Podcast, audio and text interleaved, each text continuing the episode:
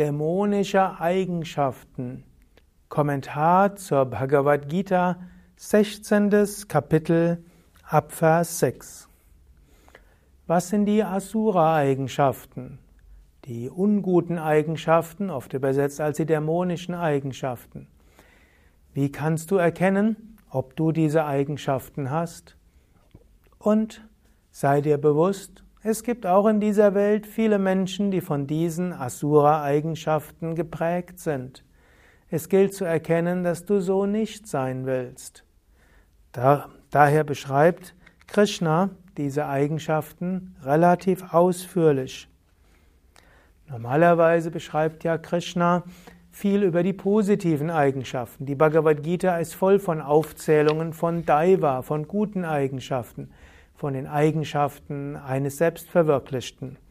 Im 16. Kapitel beschreibt er die Asura etwas ausführlicher, auch um der Viveka zu geben, Unterscheidungskraft.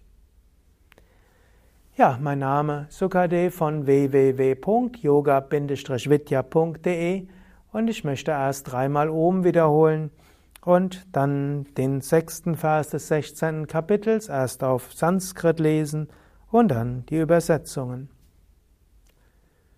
Om, Om, Om.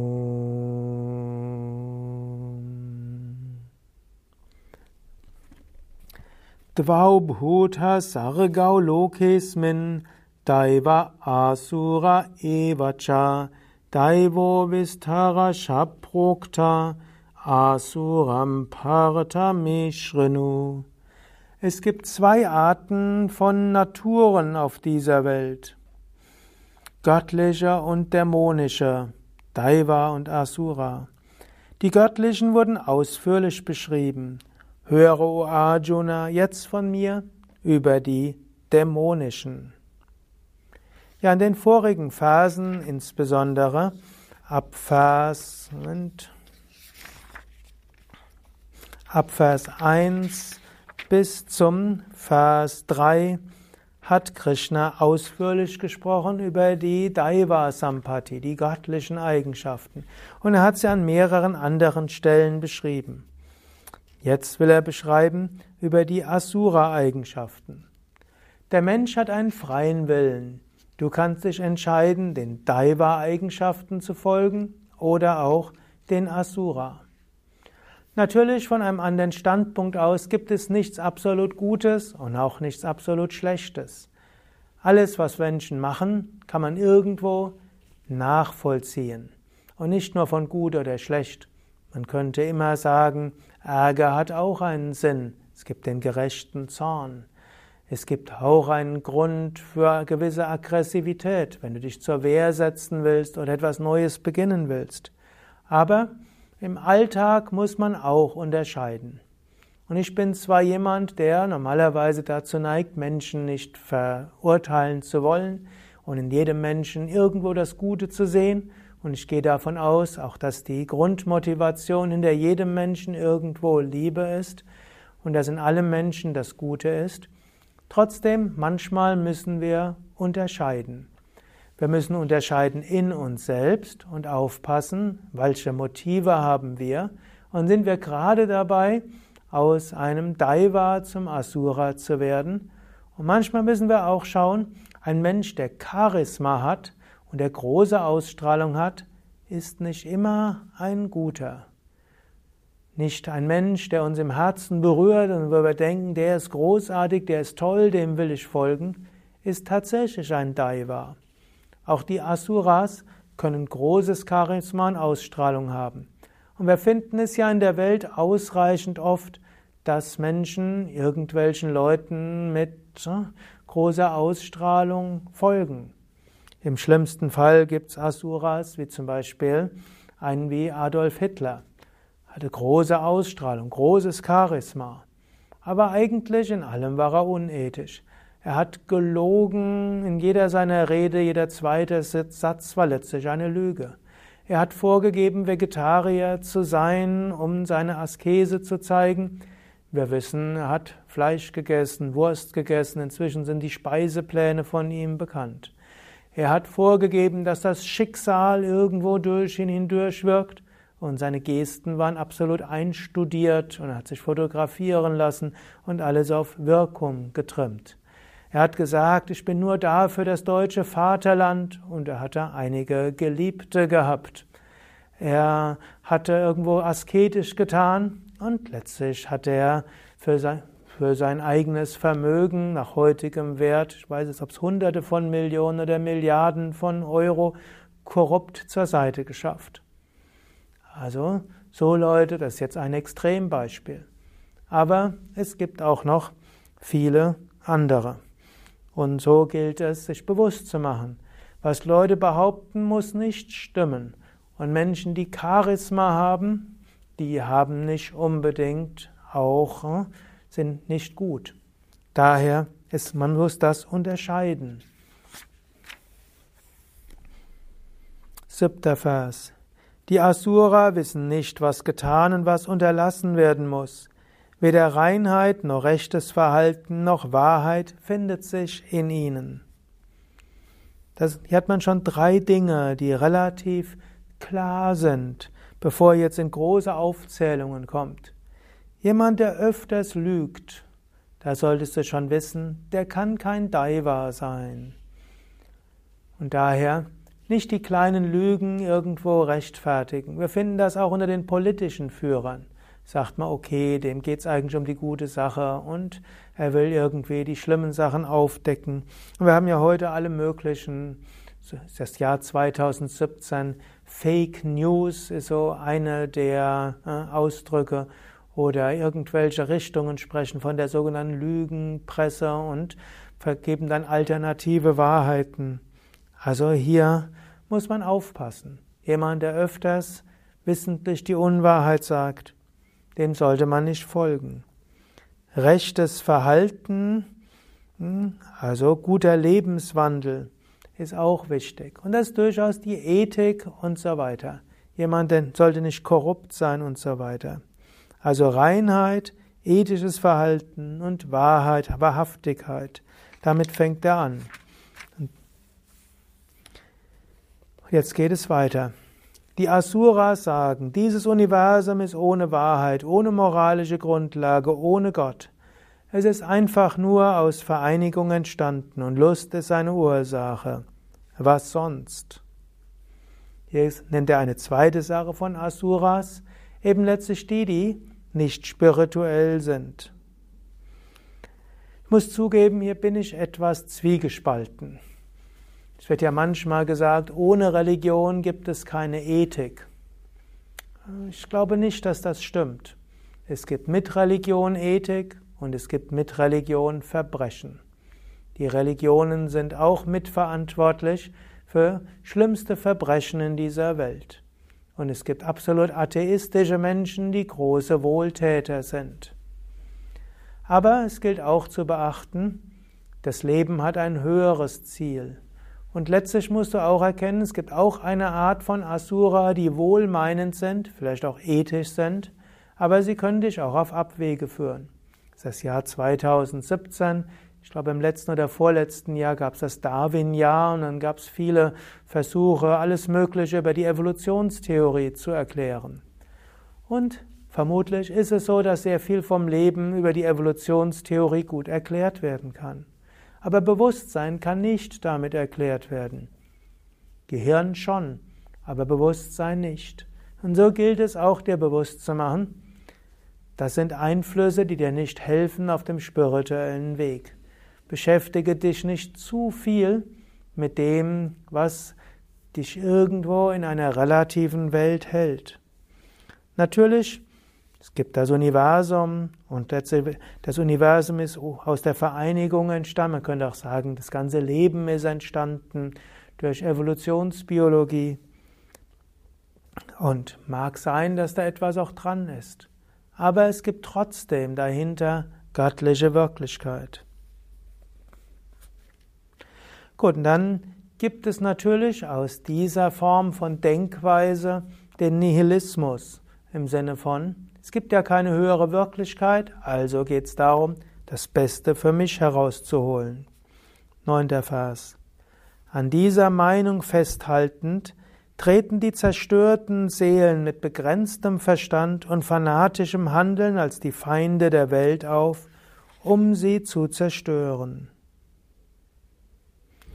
Sie, die Asuras, sind voll unstillbarer Wünsche, Falschheit, Stolz und Überheblichkeit, haben böse Vorstellungen aufgrund von Täuschung und handeln mit unreinen Vorsätzen. Also aus einer materialistischen Weltsicht heraus kann es sein, dass Menschen letztlich nur etwas für sich selbst haben wollen und bereit sind, alles Mögliche zu zerstören. So wie es im 20. Jahrhundert gab es ja die großen Menschheitsverführer, ich nenne es gern die unheilige Trinität, Hitler, Stalin und äh, Mao. Jeder von denen hat vermutlich zwischen 30 und 80 Millionen Menschen auf dem Gewissen.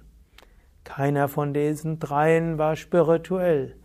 Diese Drei hatten irgendwo alle gedacht, es gibt keine höhere Wahrheit in diesem Universum. Gut, Hitler hat von Vorsehung gesprochen. Inwieweit er wirklich dran geglaubt hat, wir wissen es nicht. Aber jedenfalls war er nicht daran interessiert, Gott in einem klassischen Sinne zu, zu dienen. Und so sehen wir aus einer rein materialistischen Anschauung, kommt dann vielleicht der Wunsch, irgendwo selbst das Universum zu gestalten. So Hitler hatte eine Weltanschauung, Stalin hatte eine Weltanschauung, Mao hatte eine Weltanschauung, eine materialistische Weltanschauung. Und sie wollten alles so umwandeln nach ihrer Einstellung. Gut, heute ist das 21. Jahrhundert. Es scheint jetzt momentan nicht solche Diktatoren zu geben, aber es ist 2017, wir wissen nicht, was in der Zukunft ist. Fanatisches Handeln. Das kann es eben auch geben. Feinde der Welt, Feinde der bestehenden Welt.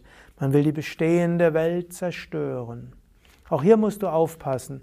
Es gibt immer wieder solche Leute, die sagen, wir leben in einem korrupten System, es muss zerstört werden, es muss vernichtet werden. Also hier normalerweise das Gute entsteht schrittweise und nicht dadurch, dass du das Alte zerstörst und vernichtest. Wenn du denkst, du willst die bisherige Welt vernichten, um etwas Besseres zu schaffen, das ist das Charakteristikum der Asuras, mindestens als Menschen. Und dann die Asuras, zehnter Vers, sind voll unstillbarer Wünsche, wollen immer mehr für sich haben, sind machthungrig. Sie haben Falschheit, sind bereit, andere zu täuschen. Sie sind Stolz und Überheblichkeit und sie haben böse Vorstellungen aufgrund von Täuschung und handeln mit unreinen Vorsätzen. Also, das klingt jetzt erstmal so, wo du sagst, nee, damit habe ich nichts zu tun. Aber sei dir bewusst, dass du manchmal auch Stolz und Überheblichkeit hast. Und das kann der Same für einige sein. Und dass du auch Wünsche hast. Und spätestens dann, wenn du denkst, dass was jetzt ist, muss zerstört werden, bist du auf der Seite der Asuras. Sie nehmen unermessliche Mühen auf sich, die doch nur im Tod enden. Also auch hier, diejenigen, die Asura sind, das heißt nicht, wenn die viele Wünsche haben, dass sie deshalb träge sind. Ein echter Asura in diesem Sinn ist einer, der großes Engagement hat, große Energie und vielleicht Tag und Nacht tätig ist. Aber diese Mühen enden doch nur im Tod. Sie betrachten die Erfüllung von Lust als ihr höchstes Ziel und sind sicher, dass das alles ist. Also Lust und Macht könnte man noch sagen. Das wollen diese haben.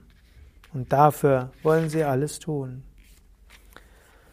Von hundert Stricken der Hoffnung gebunden und der Lust und dem Zorn anheimgestellt oder der Gier und dem Zorn anheimgestellt, bemühen sie sich mit ungesetzlichen und unethischen Mitteln, Reichtum für ihre Sinnesvergnügen anzuhäufen. Also haben, wollen selbst immer mehr für sich haben und Sie sind zornig und ärgerlich und wütend, wenn sie nicht bekommen, was sie wollen. Auch das ist ein Zeichen eines Asura. Er wird wütend und ärgerlich, wenn jemand sie nicht beachtet, wenn man sie irgendwo kritisiert. Einfaches Zeichen für Asura. Und dann sind sie auch bereit, die verschiedensten unethischen Mittel zu nutzen, um Reichtum und Macht anzuhäufen. 13. Vers. Das habe ich heute verdient, diesen Wunsch werde ich mir erfüllen, das gehört mir und dieser Reichtum wird später mir auch noch gehören. Diesen Feind habe ich geschlagen und ich werde auch andere noch schlagen. Ich bin der Herrscher. Ich genieße, ich bin vollkommen, mächtig und glücklich. Ich bin reich und stamme aus vornehmer Familie. Wer gleicht mir? Ich bringe Opfer dar, ich gebe Almosen, groß wird meine Freude sein. So ist die Täuschung durch Unwissenheit. Also Krishna zeigt ja unterschiedliche Manifestationen von Asura. Vermutlich wirst man keinen finden, der das alles hat, aber einiges davon kann man in Menschen finden. In den Menschheitsverführern und vielleicht auch als einige Eigenschaften in dir. Zwar hat Krishna uns vorher gesagt, ja, mach dir jetzt keine Sorgen, du bist für den Daiva-Zustand geboren, sagt der Arjuna, aber damit auch uns. Ja, aber trotzdem, man muss den Anfängen wehren. Und wann immer du jemanden siehst, der einige dieser Asura-Eigenschaften hat, entschuldige sie nicht, sondern folge ihm nicht. Also zum einen, dass jemand prahlt und protzt und sagt, das habe ich alles erreicht, sieh, was ich alles erreicht habe. Das ist auch ein Zeichen eines Asuras. Wenn er sagt, ihr werdet schon sehen, mir wird das auch noch gelingen. Auch das ein Zeichen eines Asuras. Und jemand, der prahlt, ja, ich komme aus vornehmer Familie, eine Möglichkeit. Oder auch jemand, der prahlt, indem er sagt, ich komme aus einer einfachen Familie. Und äh, es gibt sogar Menschen, die vorgeben, aus einfacher Familie zu kommen und sie sind Söhne von, Million von Millionären. Dann haben wir gleich wieder die Falschheit dort. Oder jemand prahlt mit seinen Almosen und seinen Spenden, die er gegeben hat. Oder vielleicht auch mit seiner Religiosität. Auch sowas gibt es, dass Menschen dann ostentativ in die Kirche gehen, in die Synagoge, in den Tempel, in die Moschee. Das sind alles äußere Dinge. Das heißt noch nicht, dass sie deshalb Daiva sind. Wir müssen das Gesamtkonzept dort sehen. Jemand, der prahlt mit seiner Religiosität, naja. Und jemand, der parallel lügt und angibt, das ist alles Asura. 16. Vers. Verwirrt von vielen Fantasievorstellungen, verstrickt in den Fallstricken der Täuschung, und der Befriedigung der Gier verfallen, stürzten sie so in eine grauenhafte Hölle. Vielleicht ist mir noch eingefallen, auf der einen Seite hat er vorher von Materialisten gesprochen und dann hier spricht er aber auch von scheinbar religiösen Menschen, eben davon sprechen, dass sie Opfer und Rituale machen und dass sie Almosen geben. Also solche gibt es. Und es gibt solche, die eben sagen, ja, es gibt nur hm, das Materielle. Sieh nicht, ob du Materialist bist oder religiös, ob du zum Asura bist, sondern die anderen Eigenschaften. Aber dann sagt er, wohin führt ein solches asurahaftes Verhalten? In die Hölle. Fast alle Menschen, die solche Eigenschaften haben, entwickeln irgendwann eine Paranoia, eine Verfolgungsangst. Sie haben immer Angst, dass irgendjemand ihnen etwas Böses will, irgendjemand sie umbringen will und irgendjemand ihnen was Schlimmes will. Kein Diktator stirbt glücklich. Mindestens dann, wenn er dieser Asura-Diktator ist, wie Krishna schreibt. wir sehen das in so vielen Menschen, die scheinbar erfolgreich gewesen sind in der Geschichte. Man sieht, wie sie zum Schluss unglücklich sind. Also, Asurahaft zu sein macht nicht glücklich. Es führt dich in tiefes Unglück und damit in eine innere Hölle. 17. Vers. Sie sind dünkelhaft, eigensinnig, von Stolz geschwellt. voll des Giftes des Reichtums und führen aus Prahlerei sogenannte Rituale und Opfer aus, die nicht den Vorschriften der Schriften entsprechen. Diese böswilligen Menschen sind dem Egoismus, der Macht, der Überheblichkeit, der Gier und dem Zorn anheimgegeben und hassen mich in ihrem eigenen Körper und im Körper anderer Menschen. Und hier gibt es eine interessante Wendung dieser Phase. Bevor man jetzt sagen muss, das sind alles böse Leute, wir müssen sie eliminieren und vernichten und die sind die Ausgeburt des Teufels.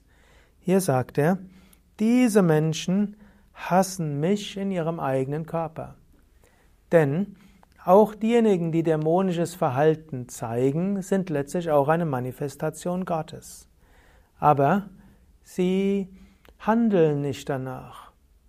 Daher, es gibt keinen abgrundtiefen bösen Menschen, sondern alle sind letztlich Manifestation des Göttlichen. Aber es gibt einige, die sind verblendet und handeln so unethisch.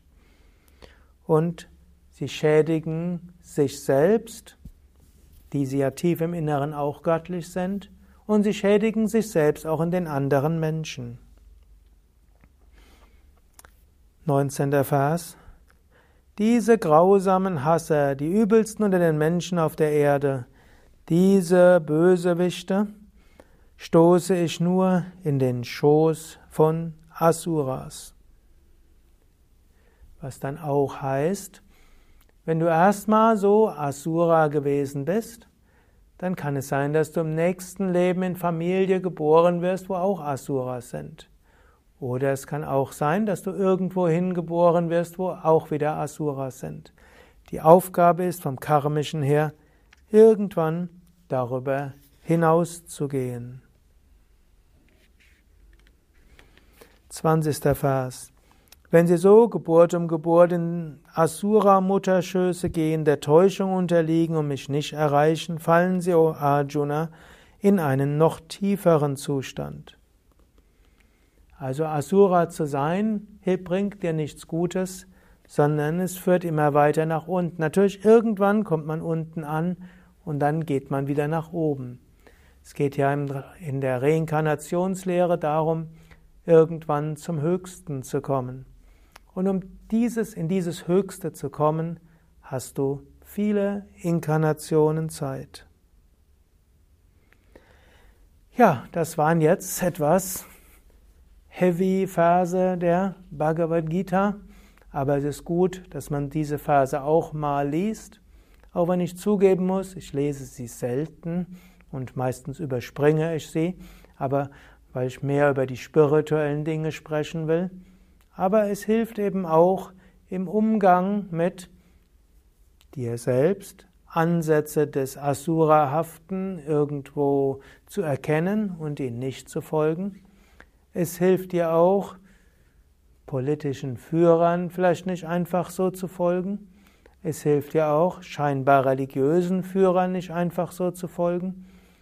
Und es hilft manchmal zu erkennen, ja, es gibt so etwas in dieser Welt, aber die Asura selbst sind auch nicht glücklich und irgendwann müssen auch sie sich ändern. Und für dich selbst, wenn du vielleicht Unterdrückung erfährst durch irgendeinen Asura-Menschen, musst du natürlich überlegen, was kannst du tun.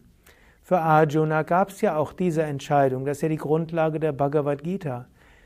Er war ja unterdrückt worden, das ganze Land war unterdrückt worden von einem Asurahaften namens Duryodhana, der mit einer ganzen Gruppe von Asurahaften Menschen das ganze Land äh, irgendwo tyrannisiert hat.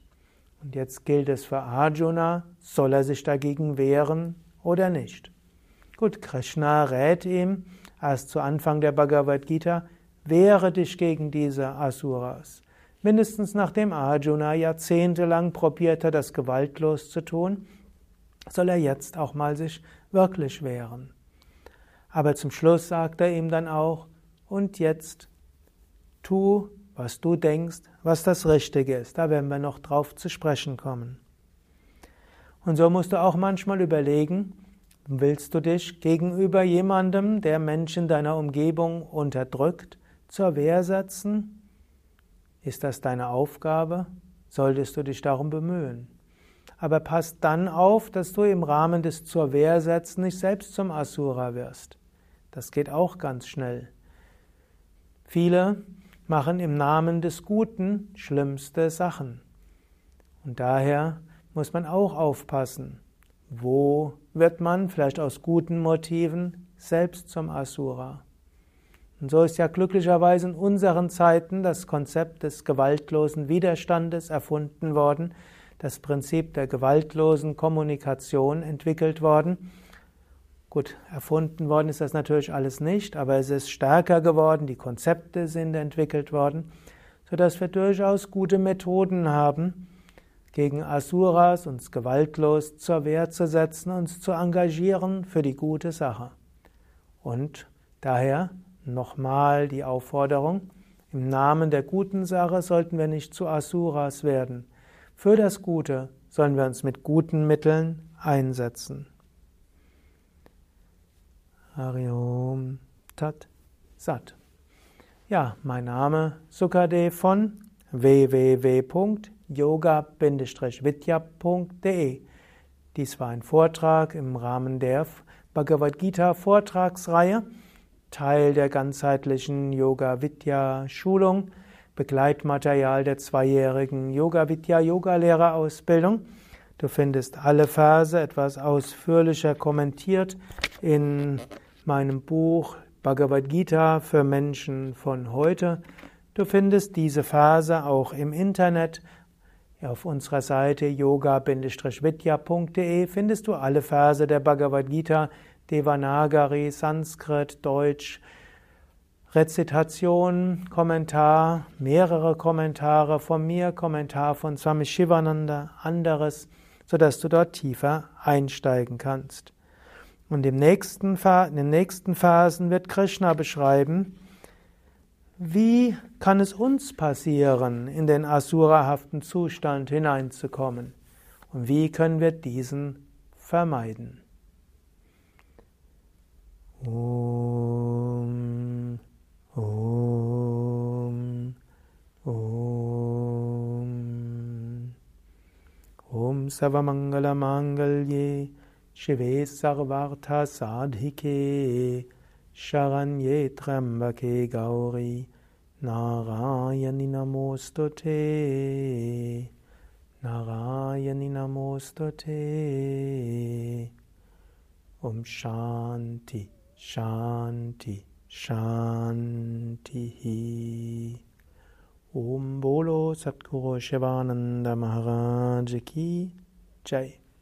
Bolo Shri Vishnevananda Maharaj Ki Jai